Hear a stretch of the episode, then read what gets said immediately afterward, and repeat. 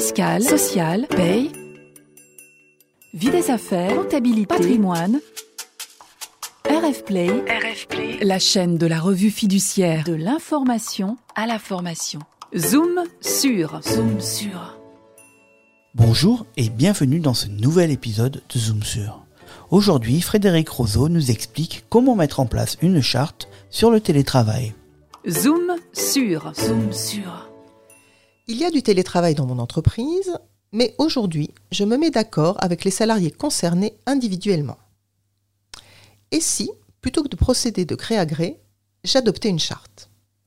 Voilà la question que se posent dans certaines entreprises les DRH, les dirigeants, qui sont en phase d'intégrer durablement le télétravail dans leur mode d'organisation du travail. Comment ces entreprises doivent-elles procéder si elles veulent adopter une charte? C'est le sujet de notre Zoom du mois de juillet. Pour rappel, on va commencer par dire que le télétravail, on peut le mettre en place par un accord collectif, à défaut par une charte qui est élaborée par l'employeur, ou à défaut, de gré à gré, salarié par salarié. L'accord collectif ou la charte sont donc facultatifs.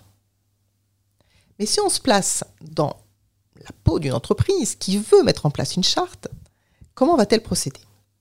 Le Code du travail dit que, à défaut d'accord collectif, on peut élaborer une charte. Alors que faut-il entendre par à défaut d'accord collectif? Dans les entreprises qui ont un ou plusieurs délégués syndicaux, il va leur falloir d'abord ouvrir une négociation. Et c'est en cas d'échec de cette négociation que la charte sur le télétravail va pouvoir prendre place après l'avis du comité social et économique s'il en existe un. Dans les entreprises où il n'y a pas de délégués syndicaux, on peut bien évidemment opter pour une charte. Et cette fois-là, il n'y a pas à d'abord ouvrir des négociations avec des élus ou un salarié mandaté par un syndicat représentatif.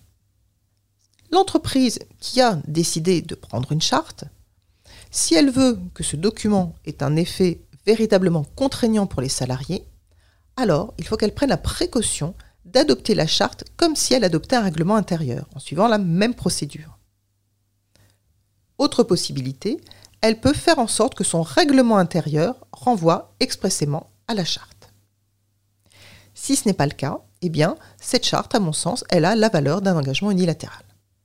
Autre point sur lequel je voudrais attirer votre attention, c'est qu'avoir une charte sur le télétravail ne dispense pas d'obtenir l'accord du salarié pour le passer en télétravail il y a une exception, eh bien, généralement, on va pouvoir se passer de l'accord du salarié en cas de circonstances exceptionnelles, par exemple une crise sanitaire, ou en cas de force majeure. Lorsque je décide d'adopter une charte, je vais la rédiger, donc là je suis employeur, je la rédige, je peux le faire seul, ou je peux bien sûr me faire aider, ou constituer un groupe de travail en associant par exemple des salariés, des managers, des représentants du personnel. Ça c'est quelque chose qu'on l'on fait souvent, notamment quand on a déjà pratiqué le télétravail et qu'on fait déjà un bilan de la pratique qu'on a jusqu'à présent. Je vais donc, moi, employeur, la rédiger, mais je dois quand même prévoir dedans un certain nombre de clauses obligatoires qui sont imposées par le Code du travail. Donc, dans cette charte, je vais devoir parler des conditions de passage en télétravail, de manière générale, mais aussi des conditions de passage en télétravail en cas d'épisode de pollution de l'air qui a conduit le préfet à prendre des mesures pour en limiter l'ampleur et les effets. La charte doit également aborder les conditions de retour à une exécution du contrat de travail sans télétravail, donc la réversibilité du télétravail. La charte traite également des modalités d'acceptation par le salarié des conditions de mise en œuvre du télétravail, c'est-à-dire en d'autres termes, comment on va formaliser l'accord employeur-salarié pour le passage en télétravail. On peut penser à un avenant du contrat, on peut penser à un courriel. Mais la charte traite aussi des points de gestion vraiment quotidienne du personnel. Par exemple, elle va aborder les modalités de contrôle du temps de travail et de régulation de la charte de travail, hein, puisqu'on sait qu'il faut veiller en fait à ce que euh, le salarié respecte bien la durée du travail et n'ait pas une charge de travail trop importante. Et puis, la charte va déterminer des plages horaires durant lesquelles l'employeur peut habituellement contacter le salarié en télétravail.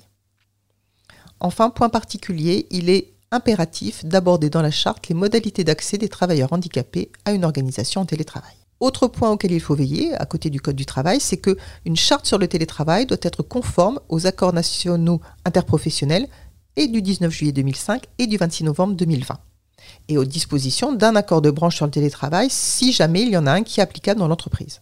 Et puis il est possible d'aller au-delà des clauses obligatoires prévues par le Code du travail, puisqu'on va pouvoir intégrer les mentions prévues par les années de 2005 et de 2020 lorsque l'employeur y est soumis. Alors, par exemple, ces années sont très riches, hein, ils apportent beaucoup de thèmes. Je vais euh, citer trois exemples. La fréquence du télétravail, le lieu du télétravail, et puis un point épineux qui est souvent mis en avant, qui est la prise en charge des faits professionnels exposés par le salarié pour le télétravail. Donc voilà pour ce zoom sur la charte sur le télétravail. Pour vous aider dans sa mise en œuvre, si vous abordez cette question de charte dans votre entreprise, vous pouvez retrouver les informations relatives au télétravail en général et à la mise en œuvre d'une charte dans nos publications, notamment dans la revue RF Social et le Dictionnaire Social. Je vous remercie d'avoir écouté ce Zoom. Je vous donne rendez-vous à la rentrée pour un nouveau Zoom. Bien sûr, vous pouvez réécouter des précédents podcasts sur rfplay.fr ou encore sur les plateformes Spotify, Deezer, Apple et Google Podcasts. Retrouvez tous les podcasts de RF Play et plus encore sur rfplay.fr.